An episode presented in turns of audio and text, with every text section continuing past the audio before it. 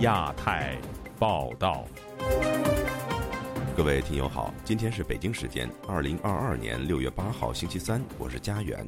这次亚太报道的主要内容包括：李佳琦坦克蛋糕事件使无数年轻人了解六四；六四三十三周年，中共病毒二世雕塑落成；八九学运领袖徐光被刑事拘留，绝食抗议。特别报道。疫情封控之下，中国人还会重演八九民运吗？高考难，就业更难，政府指导毕业生到城乡社区工作。中国学者说，收复台湾、抢回台积电，被批没出息的大国宣言。接下来就请听这次节目的详细内容。网红主播李佳琦六四前夕展示坦克冰激凌蛋糕，其直播被中断。截止到本周二，李佳琦已经停播了四天。据接近李佳琦团队的电商表示，李佳琦遭人陷害，导致直播被停，其经济损失巨大。一位电商说：“李佳琦直播中断，却让一亿粉丝得知或者希望了解六四真相。”详情，请听记者乔龙的报道。六月三日晚，李佳琦在直播室展示坦克车冰淇淋蛋糕被停播，截至六日。李佳琦已经四天没有直播。搜索李佳琦微博，发现其再无更新内容。有网民搜索李佳琦、李佳琦的直播间关键词，发现站内已没有李佳琦的名字以及相关的任何产品。对此，相关人士回复：关注主页推广入口带有李佳琦名字相关商品链接修改，均系主播与商家的自主行为，平台未介入。接近李佳琦团队的电商孙梅本周二告诉自由亚洲电台，李佳琦在团队内抱怨上当受骗，竟被竞争对手所坑害。他现在情况不是很好，他一路得罪人，有人想搞他嘛。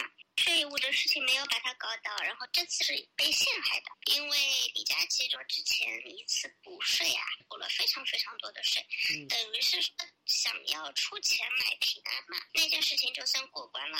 孙梅说，李佳琦团队为确保其政治正确，其办公室如同中共党建办公室。他平时呢非常挺共产党的，他就是说你要做一个忠于党的人，党就会保护你的。所以他的办公室啊，弄得像党建办公室一样，经常就是找各种各样领导啊，跟区委互动啊，市委互动啊。但由于李佳琦所得到的墙内资讯有限，不知发生在一九八九年的那场轰轰烈烈的民主运动，包括解放军开枪镇压学运，所以不知道六四周年日。展示坦克车意味着什么？孙梅说：“李佳琦是中国信息封闭的受害者，但他的两亿多粉丝至少半数知道什么是六四。信息封锁，他是受害者嘛？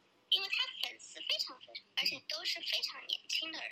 在大家都在讨论这件事情是怎么回事，知道的人就越来越多了。大家评论都说我已经知道了。”华尔街日报网站发布署名文章。上周五，中国最具影响力的网红之一在推广一款冰淇淋产品时踩到了政治地雷。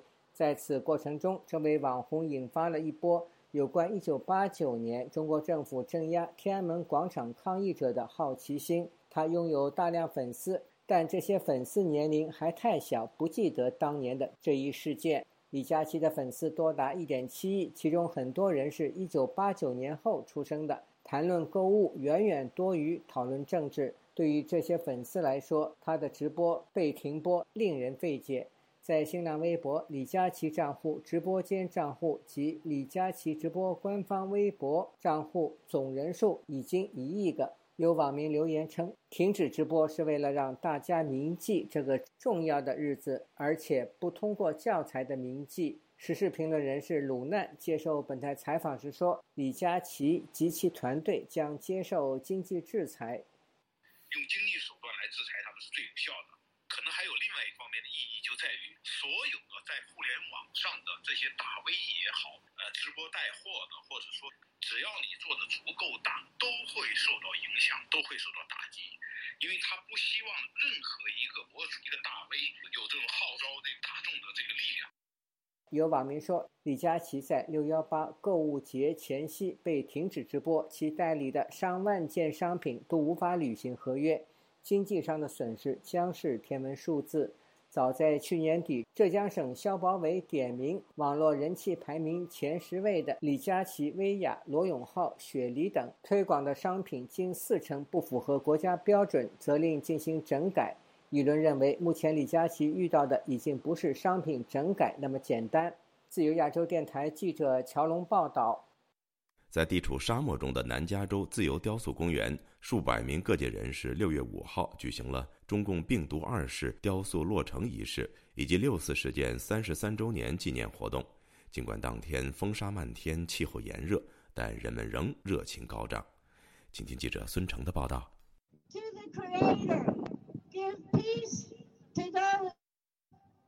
在活动开始时，美国原住民风马酋长的后裔瓦哈塔在新落成的中共病毒二世雕塑旁进行了原住民的传统祈祷。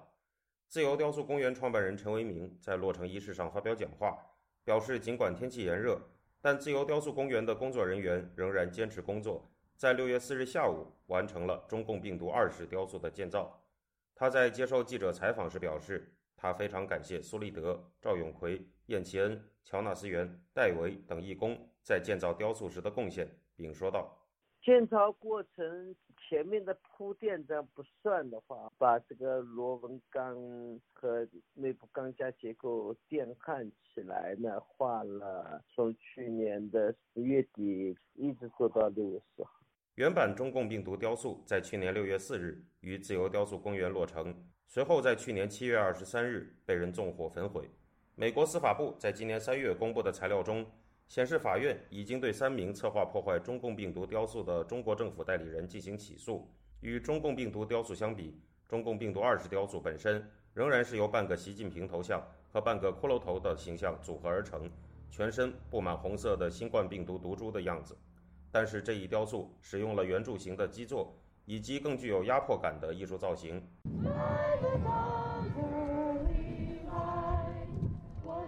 在落成仪式上，来自当地耶莫小学的师生合唱了美国国歌。多位参加本次活动的各界人士代表在仪式上发表了公开演说。美国国会众议员参选人唐百合在演说中讲述了中共对香港、西藏的迫害，将维吾尔人关入集中营的情况，以及对台湾的威胁。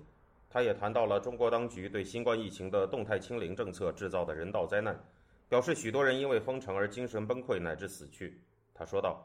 他们不是怕怕这个病例，他们是怕中共的清零政策，他们是怕判这个对人类的尊严跟这面一点都不尊重的一个集权政治。八九学运领袖封从德在演讲中指出，一九八九年中国当局的戒严不是从北京开始的，而是一九八九年三月从拉萨开始的。然而，时任中共西藏党委书记的胡锦涛亲自参与镇压的照片，如今已经难见踪影了。他说。我今天想要告诉各位的就是，共产病毒不是一个简单的，他们拿着机枪，拿着坦克，更可怕的是，他们用了文化的暴力。香港资深媒体人程翔发言说，早在2003年非典肺炎流行时，中国当局就曾经进行新闻管控。他表示，当时我就已经觉得，中共这种新闻管制。它本身除了危害中国人民之外，还疑惑全世界，因为它禁止病毒的消息，使到的世界人民没办法预先能够知道武汉病毒的时候，大家都看到一模一样的操作又出现了。中国民主党全国委员会主席王军涛表示，在中共仍在执政、新冠疫情传播到全世界的情况下，全世界没有安全的地方。他说道：“这个雕塑实际上象征着我们正在进行一场战斗。今天在座的所有这些人，不管你意识到还是没有意识到，你们都是战士，站在这里头抵抗中共对这个国家的渗透，在这个国家的破坏活动。”接着，在黄昏时分，人们聚集在公园中刻有六四屠杀遇难者名单的六四雕像背面，进行了悼念活动。并宣读了二百多位死难者的姓名和遇难情况。整场活动一直持续到了入夜时分。自由亚洲电台特约记者孙成，洛杉矶报道。今年高考在六月七号登场，但上海学生因为疫情封城而延迟一个月参加高考。外界关注，在疫情严峻情况下，考生如何应考尽考。另外，为解决今年千万大学毕业生的就业难问题，官方发放通知，要求引导毕业生到城乡社区工作。请听记者陈品杰的报道。二零二二年，中国参加高考的报名人数达一千一百九十三万人，再创历史新高。今年高考在六月七日展开，但上海的考生情况不同，他们还在为返校复课做准备。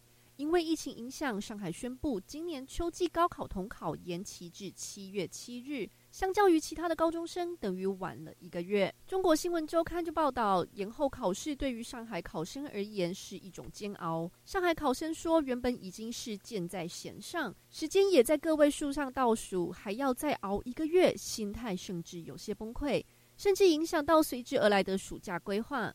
此外，也有上海考生抱怨频繁的核酸检测打乱学习步调。中国问题观察家王庆明就认为，上海高考延期恐怕对学生有失公平。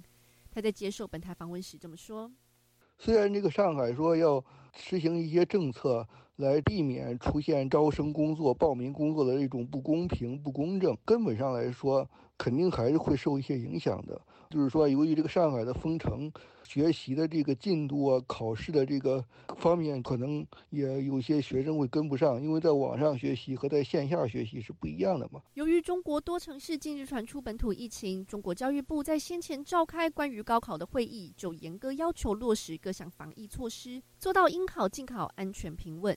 根据中新网报道，深圳市就设立普通考点和特殊考点来应应防疫需求，而近日本土疫情爆发的北京市则另设考点来服务处于封控区、管控区的考生。高考期间，这些考生就实施吃住行考一体化。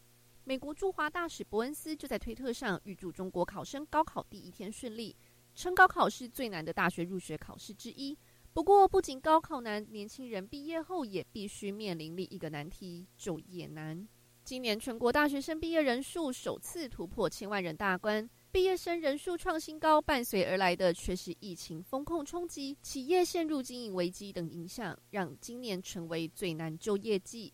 近日，中国四个部门就联合发布通知，引导今年毕业生到城乡社区就业创业。这里指的社区包括住宅小区的物业、养老院等。中国知名教育学者熊丙奇就认为，辅导年轻人往三四线城市就业发展，需要政府、学校、企业、学生联合推行。熊丙奇说：“关键在于就是你把人才第一怎么去吸引过去，第二把人才吸引过去之后，怎么样去让他呃施展自己的才华，呃跟当地的这个经济社会发展结合起来，怎么样去改善他们当地的用人环境，让这些学生觉得呃这个地方的生活环境不错，然后对人才也非常重视。”呃，自己有更好的发展空间。嗯，那如果说我们学生到这个地方去，他能够施展自己的才华，地方的经济也得个发展，那其实是一件好事情。他表示，现今社会的确存在人才就业集中的问题，包括集中在北上广等大城市以及特定热门行业，导致大城市的竞争加剧。面对就业难，熊丙奇认为，毕业生也需要从自身开始改变，舍弃以往只愿意申请大企业、大城市的就业规划。也需要改善就业歧视的心态。他说：“那当然从学生角度上来说，他当然都想到北上广大城市，但是没有这样的岗位，那你必须要做调整的呀。那这就是现实嘛。所以说，你根据这个社会需求的变化、形势变化来做选择。其实我们国家在二三线城市其实有很多的人才发展的空间。一边是招工难，比如说我们现在就制造业还有三千万的这个缺口。”但是很多学生可能就不愿意到制造业去。中国国家统计局在五月公布的数据显示，四月份十六到二十四岁的人口调查失业率达百分之十八点二，再创新高。财新网周二就报道，为了拉高毕业生的就业率，有高校就威胁学生需要提交就业协议才得以获发毕业证。自由亚洲电台记者陈品杰华盛顿报道。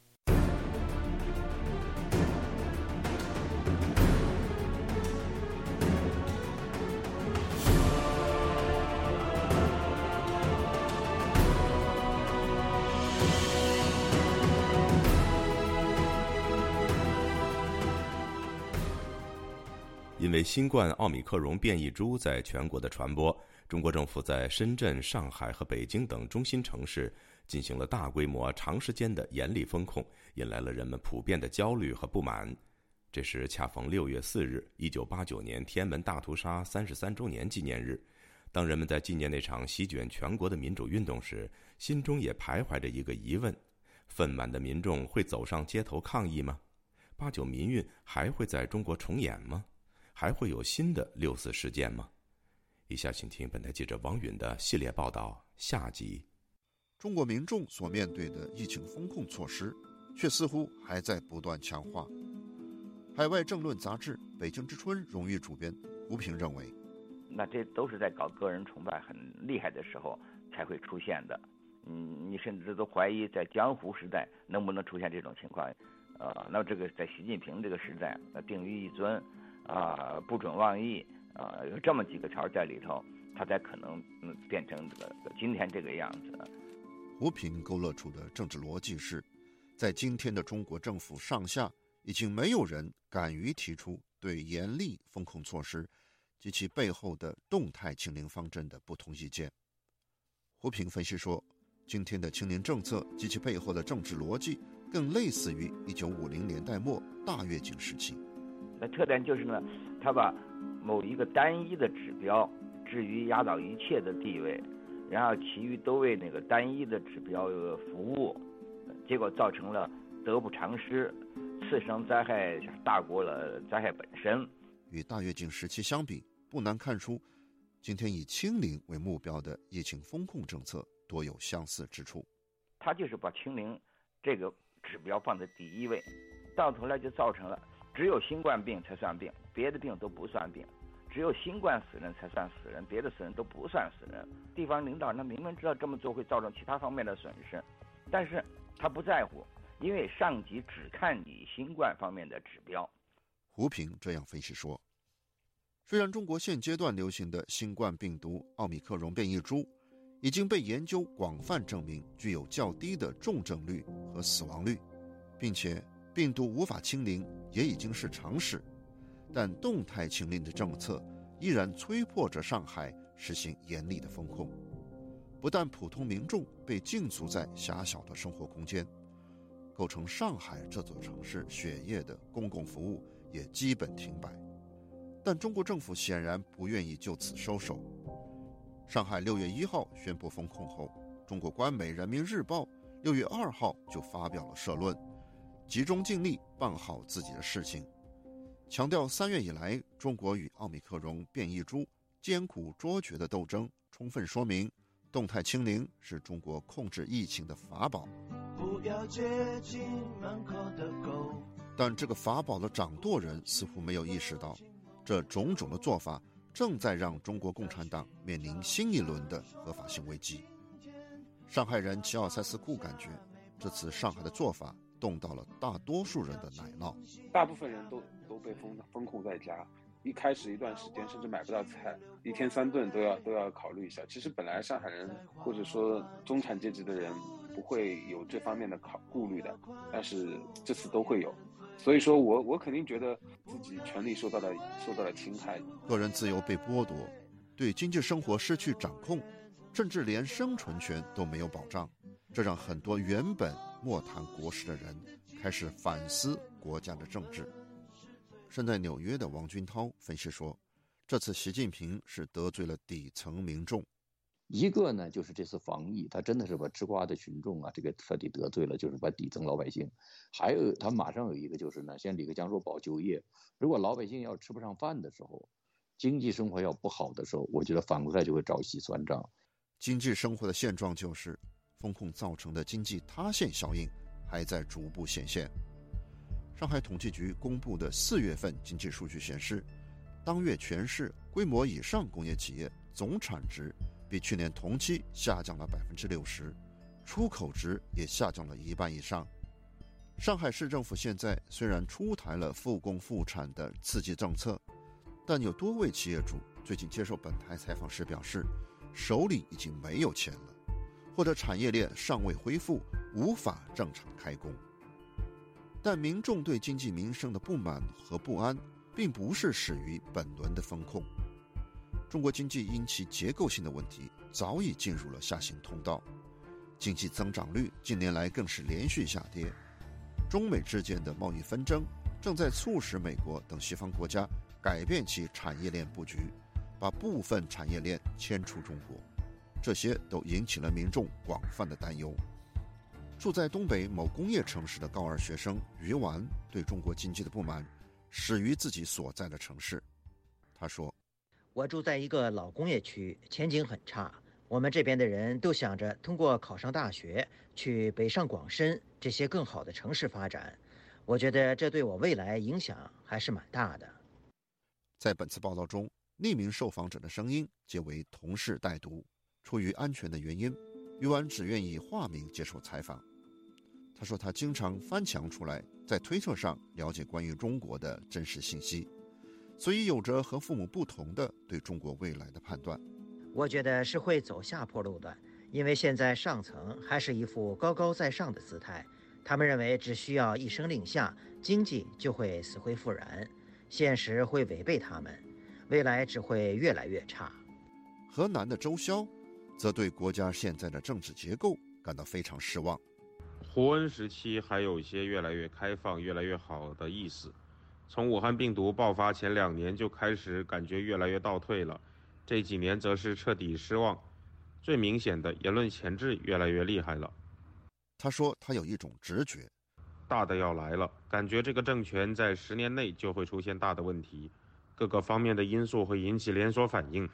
比如说，经济下行会导致恶性事件频发。王军涛分析说，改变中国政治现状的共识，在国内各阶层和各群体间已经越来越明显，甚至超过1989年的时候。经济上啊，防疫啊，中美关系啊，搞得这么糟糕，对吧？特别是在共产党的队伍中间呢，这个比89年还强烈。八九年就是同情学生，说实话，没有说是真的想让那个方式把共产党给推翻，或者推翻高层领导。就在五月底，上海宣布解封前夕，几十位上海企业家匿名发出公开信，提出了政治体制改革的要求，包括严惩疫情防控期间违法乱纪的各级政府和基层官员，平反近年来。如孙大武案等企业家的冤假错案，平反良心犯和政治犯，确立私有财产权等等。美国十九世纪的思想家梭罗在他的名篇《公民的不服从》中曾经写道：“所有人都承认革命的权利，即当政府的暴政或无能非常严重且无法忍受时，有权拒绝向他效忠，并且抵抗他。”在当下的中国。很多人已经认可了他们拥有抵抗政府的天然权利，但反抗要采取什么形式，这似乎仍然是犹疑在民众心头的问题。天津一位曾被国安审判迫害的家庭教会牧师匿名告诉本台，他需要看反抗的模式到底是怎样的。他会站出来维护公民的基本权利，但是是非暴力的。高中生于丸则说。如果民众处于反抗政权的腐败，顶多是一些游行，不会比一九八九年走得更远。他们所想象的反抗方式似乎都是有限的。但胡平对中国民众抱有更大的信心。他曾经目睹一九八九年时，成千上万的北京市民自发自动地去声援学生，阻拦军车。他感叹说：“这一切都是非常惊人的。”那就说明中国人不是现在我们看到这个样子，所以我就老讲那句话嘛，你既然看亲眼看到它曾经飞掠过高峰，你就该知道它不是一只鸡，它是一一只鹰。王军涛分析说，最近大学生起来抗议风控措施，虽然影响不大，但仍然要重视他们的作用。那肯定这个国家将来是要变的，变呢肯定还是要出一些事件。而这些事件中间，我觉得大学生还是会扮演一个积极的角色，这在世界各国都是这样嘛，对吧？各种各样政治变局中都这样。身在上海的齐奥塞斯库也说：“如果说到了年轻人都无法岁月静好的时候，我相信他们会站出来的。”作为八零后的他，认为自己也是这些年轻人中的一员。他说：“必须对自己这一代年轻人有自信，因为要在绝望中寻找希望，不然的话，连希望都没有了，日子还怎么过呢？专题报道：二零二二与一九八九疫情风控下的中国还会发生民主运动吗？今天就播放完毕了。自由亚洲电台王允华盛顿报道。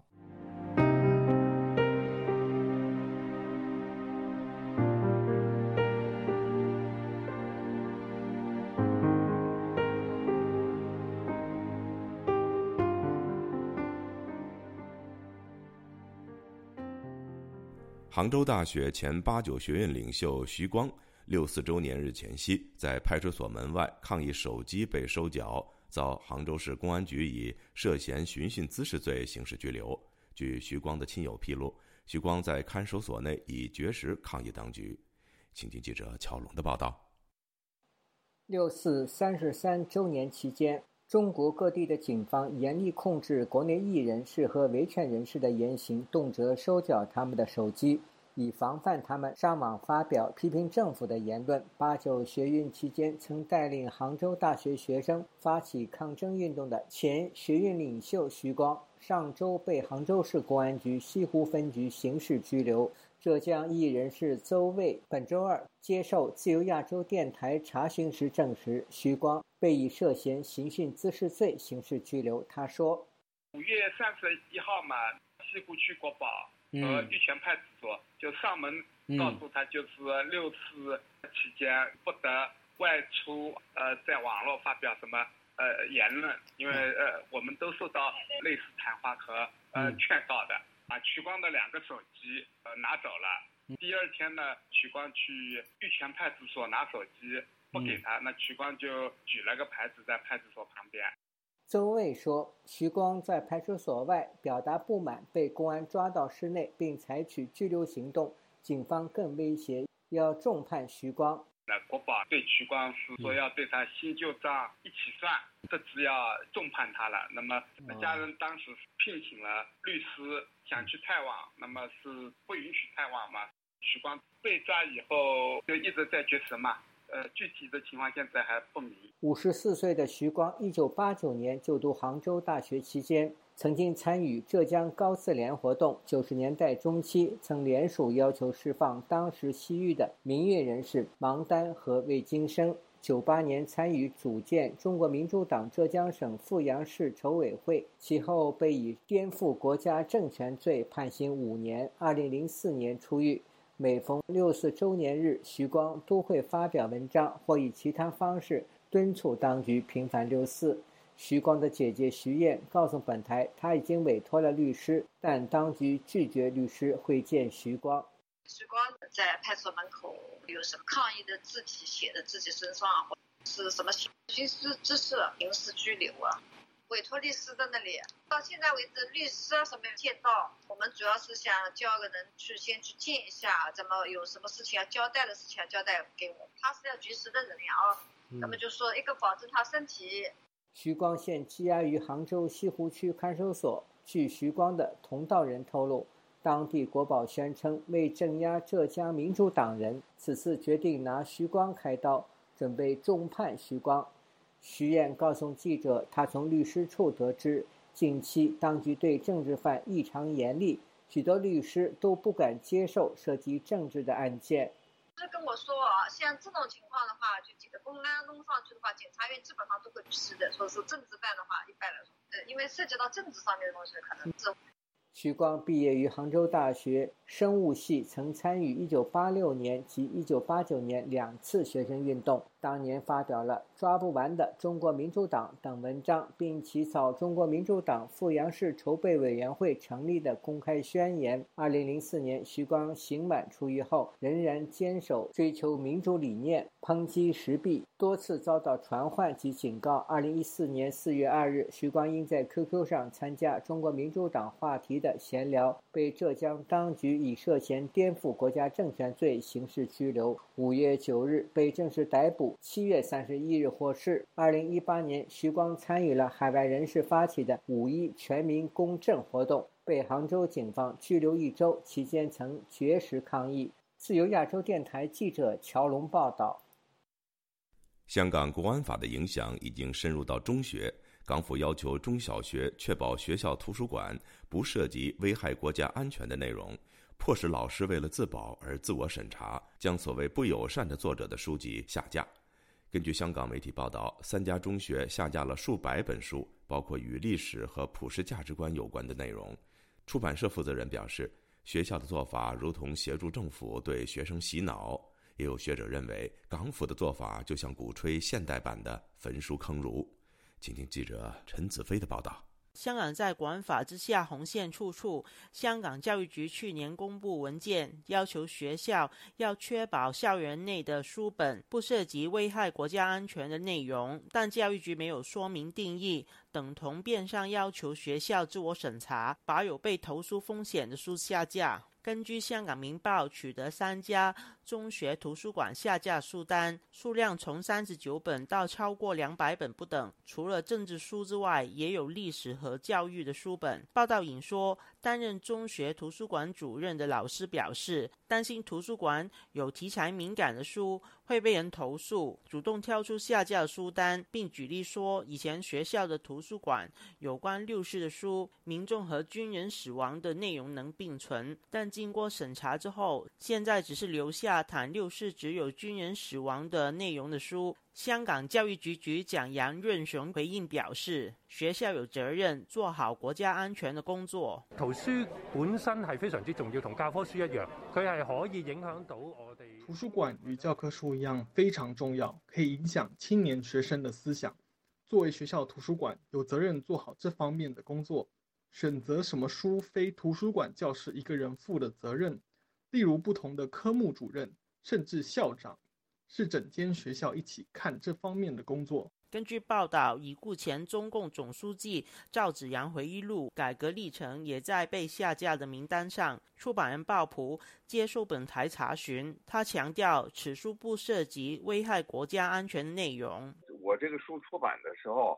我不认为是违反香港任何法律，我也不认为它和这个中国的国家安全，呃，是有任何关系。我相信我出的东西都是这个对对读者是有益的，对中国的未来是有益的。至于说别人的判断是什么样子，这就不是我的事情了。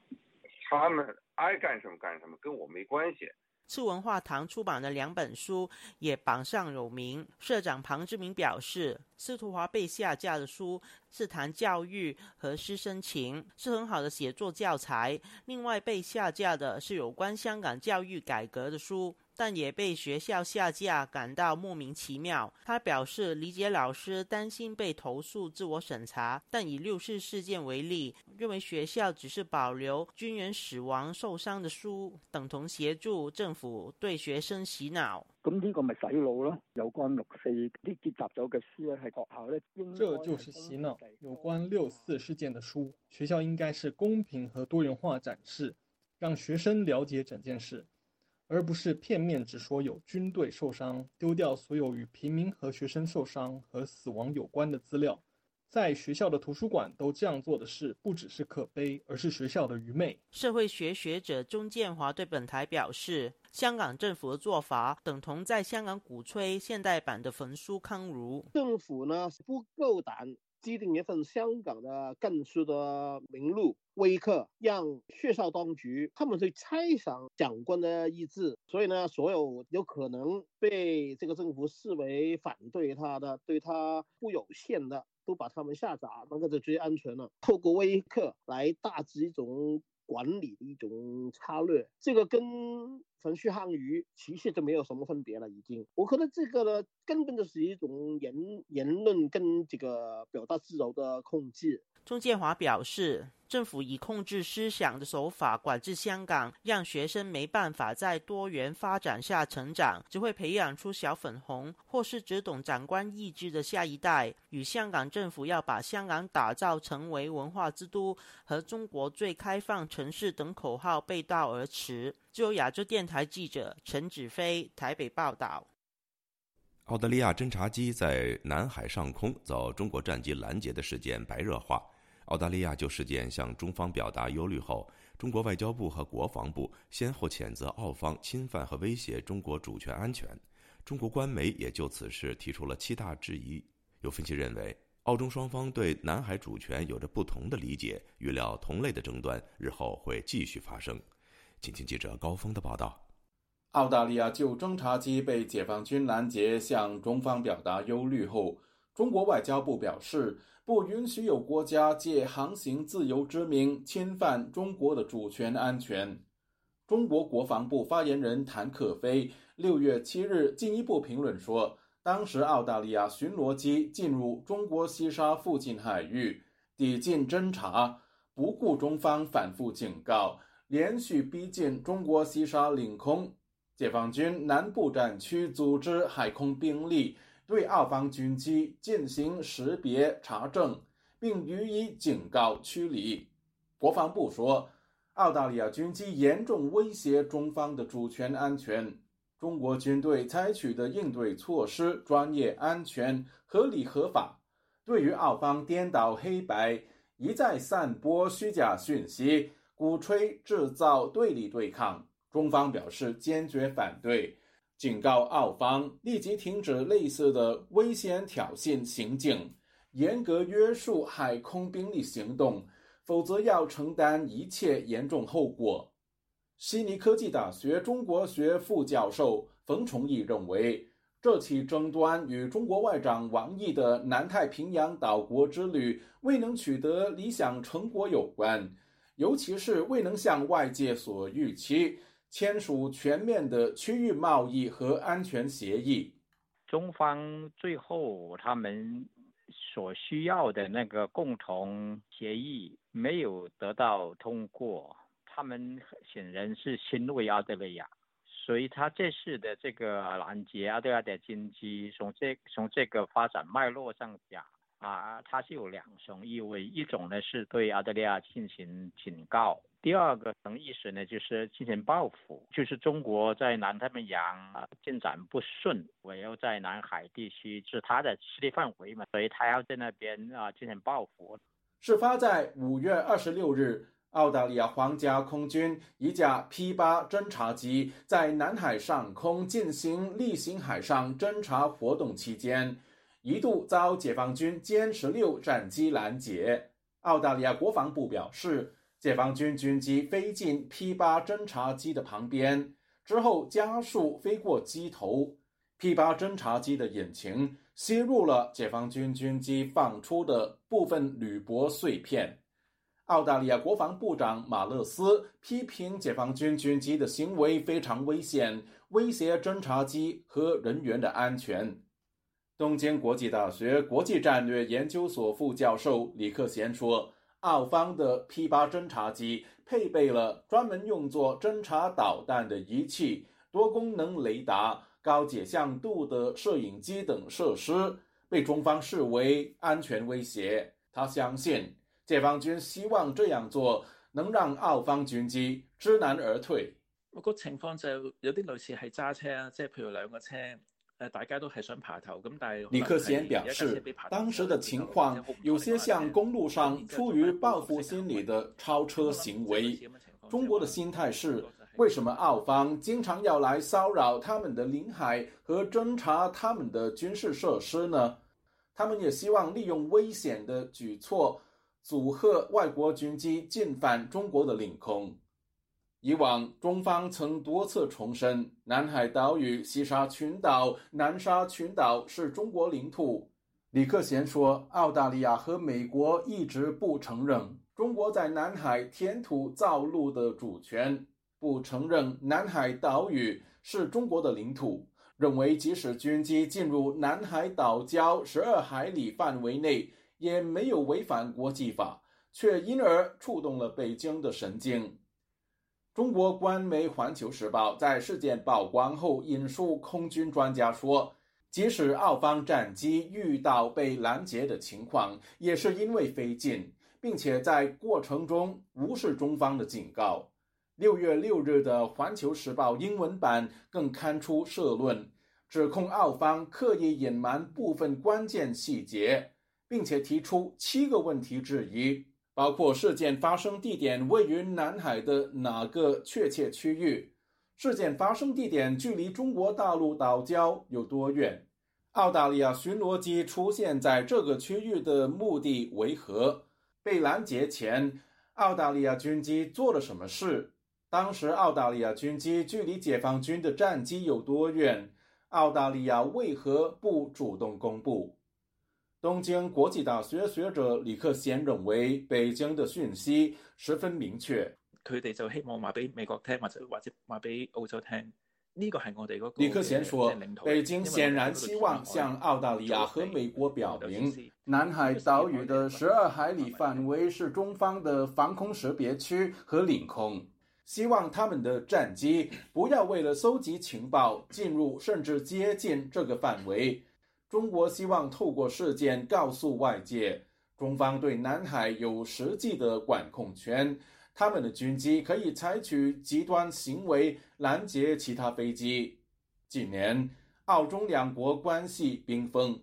今年二月，澳大利亞指控解放軍軍艦以激光照射澳方的巡邏機，中方則反指是澳大利亞挑衅。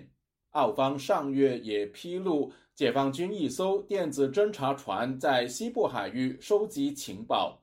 李克賢認為。基于中国和西方阵营对南海岛礁主权的分歧，日后同类争议还会不断重演。自由亚洲电台记者高峰香港报道。中国外长王毅結束南太平洋岛国访问后，在六号至九号赴哈萨克斯坦出席中国加中亚五国外长的第三次会晤，并对哈萨克斯坦进行访问。在此之前，美国国务院刚在五月下旬派团访问了中亚四国。王毅此行和美国访问团有关吗？刚在太平洋岛国败兴而归的王毅访问中亚又有什么目的呢？以下是本台记者黄春梅发自台北的报道。根据中国外交部网站发布，中国外交部发言人赵立坚六日在例行记者会被问及王毅中亚行，表示，中国外长王毅此次出席中国中亚五国外长第三次会晤，访问哈萨克斯坦期间将会会见哈国总统托卡耶夫。赵立坚称，此访将进一步深化两国政治互信和务实合作，推动中哈高质量共建“一带一路”取得更大成效。在此之前，美国国务院网站五月二十二日发出的新闻稿指出，国务院负责南亚和中亚事务的助理国务卿卢率领美国代表团五月二十三号到二十七号访问吉尔吉斯共和国、乌兹别克斯坦、塔吉克斯坦和哈萨克斯坦，以加强美国与该地区的关系，并推动合作努力，创造一个更加联系紧密、繁荣和安全的中亚。台湾国防安全研究院国家安全研究所副研究员施建宇接受本台访问时分析，这一次访团，美国重要的部门都去了，尤其在俄乌战争发生期间，中国当然非常注意，并认为美国中亚政策开始有所转变。王毅这一次的访问应该是对美国访问的回应，但是施建宇不认为美国中亚政策已经具体成型。美国这次访问应该也是一个初步的。一個呃一個動作，他想要了解到底有什麼問題，他到底可以從什麼地方切入，然後美國可以再怎麼樣回到中亞一個開始而已。那有這個開始，当然代表也是有可能繼續發展。那中會不會影響到中國在中亞的利益？那呃，中國當然非常在乎。此外，事件与分析，王毅中亞行還與阿富汗有關。儘管阿富汗塔利班政權對中國提出保證。但塔利班还没有完全掌控全境所有派系与军阀。近期塔吉克斯坦东边与中国交界之处发生一些攻击事件，可能与伊斯兰国有关。这与新疆安全有直接关系。中亚各国都在担心阿富汗的圣战分子会不会越过边境，对他们进行攻击或扩张。再加上哈萨克斯坦今年一月发生的动乱事件，原因至今仍众说纷纭。中国从九零年代就一直非常重视中亚的这个非非传统安全的相关的议题，尤其是这个恐怖攻击的问题。如果这个这个地区的社会的安全开始不稳的话，其实对中国的一带一路往西的发展发展是会有很大的影响。去年十二月，中国对中亚国家建交三十年，王毅在《人民日报》撰文提到，中国对中亚国家投资额从几乎空白增至近四百亿美元。如今，中国已成为五国最重要的贸易和投资伙伴之一，其中包括中国中亚天然气管道、中哈原油管道、中吉乌公路、中塔公路等一系列战略性大项目。自由亚洲电台记者黄春梅台北报道。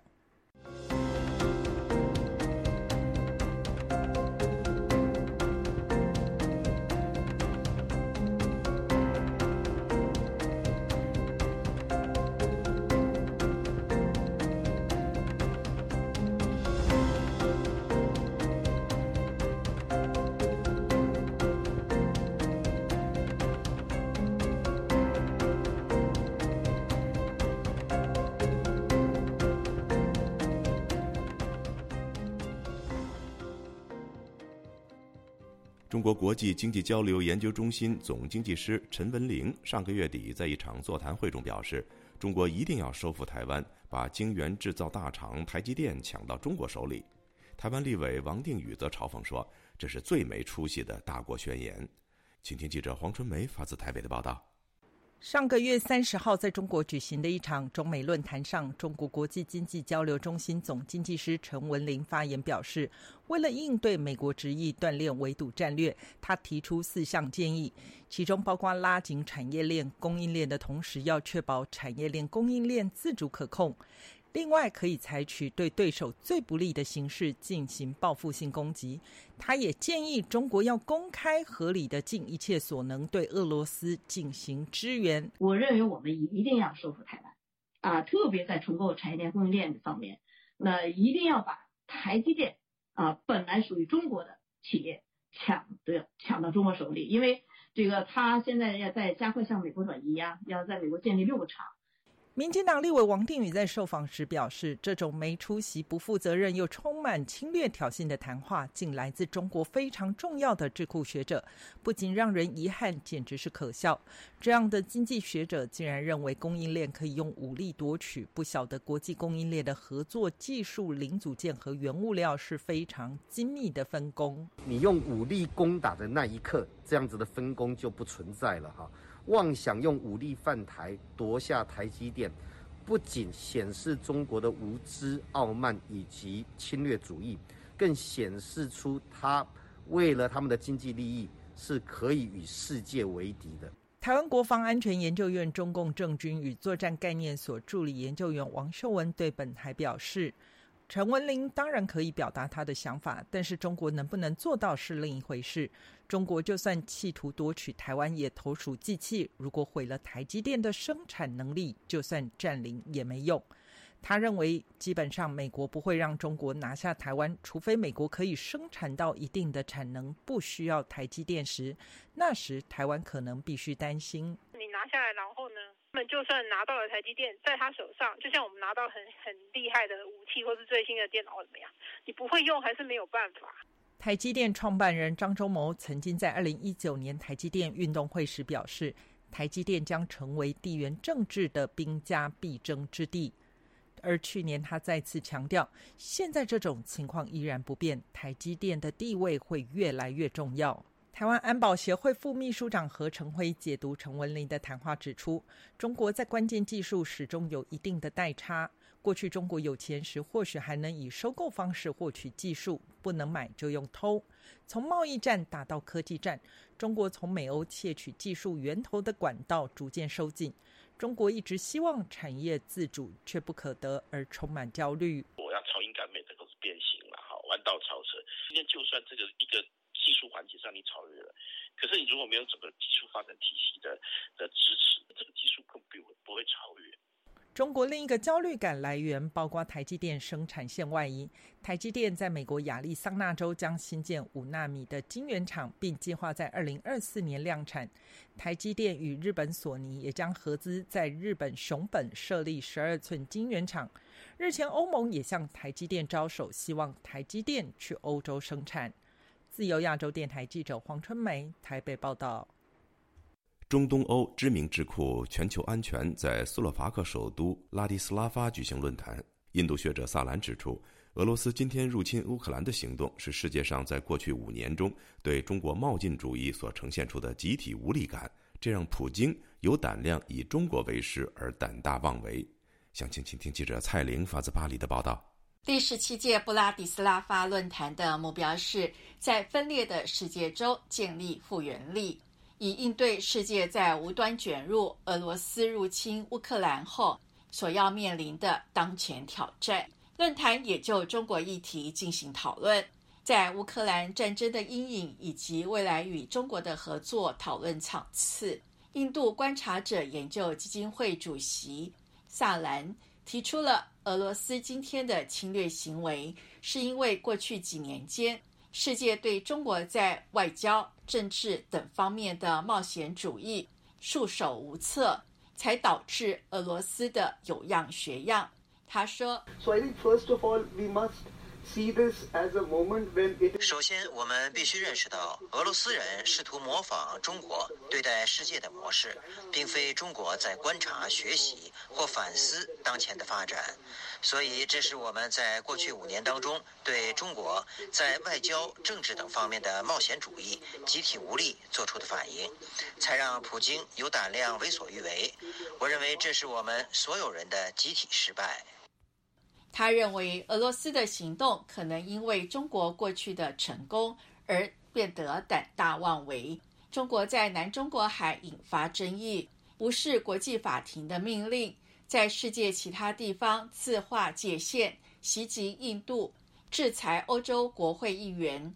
这个中国模式是俄罗斯试图采用的模式，俄罗斯却忘记了中国有十三兆美元。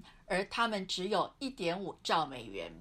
在俄乌战争中，中国的态度一直模棱两可。这场讨论的主持人马滕斯是布鲁塞尔欧洲研究中心政策主任。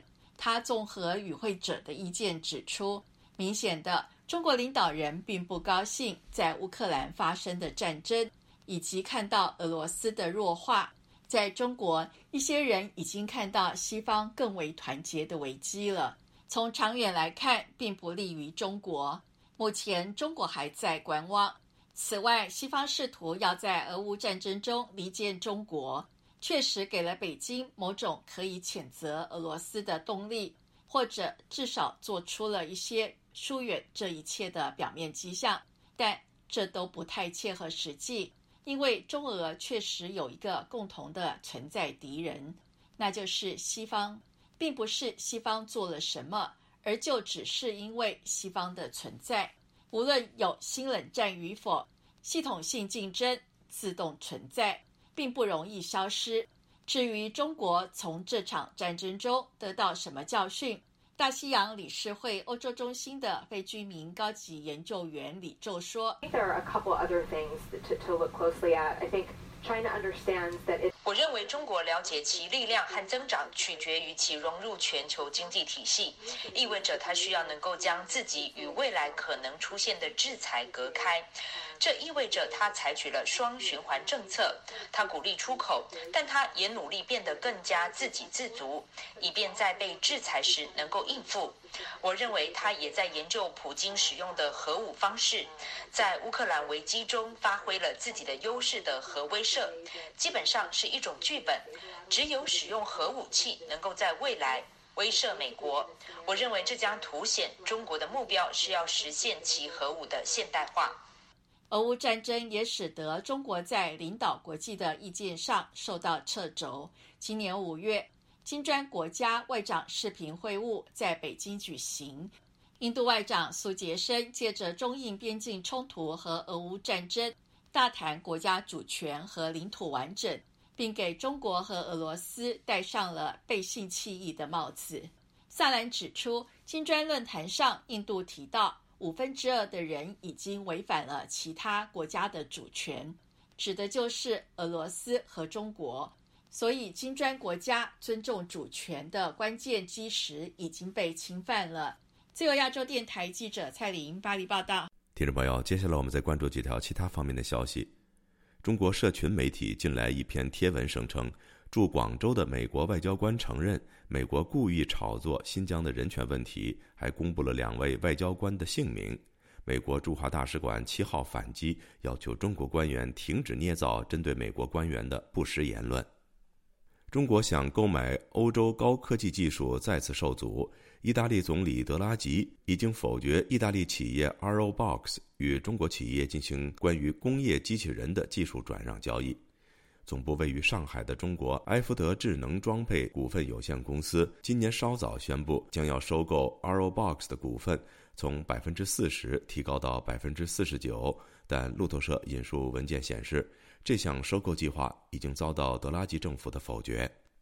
华盛顿邮报六号报道说，中国与柬埔寨正秘密合作，将在柬埔寨歌公港的云朗海军基地建立专供中国海军使用的军事设施，预计本周四，也就是九号将动工。报道引述不具名的西方外交官的话指出，柬埔寨当局对于设立专供中国使用的军事设施非常敏感，而且极力隐瞒这个消息，因为柬埔寨的宪法禁止外国在当地驻军。在台湾计划增购射程可达中国大陆的雄升地对地巡航导弹之后，据报中国解放军已经在福建的漳州、福州机场附近新建多个防空阵地进行反制。对此，台湾国防部五号表示，针对共军军事动态发展，国防部都能够确切掌握，并以料敌从宽、御敌从严的态度，适切应对处置。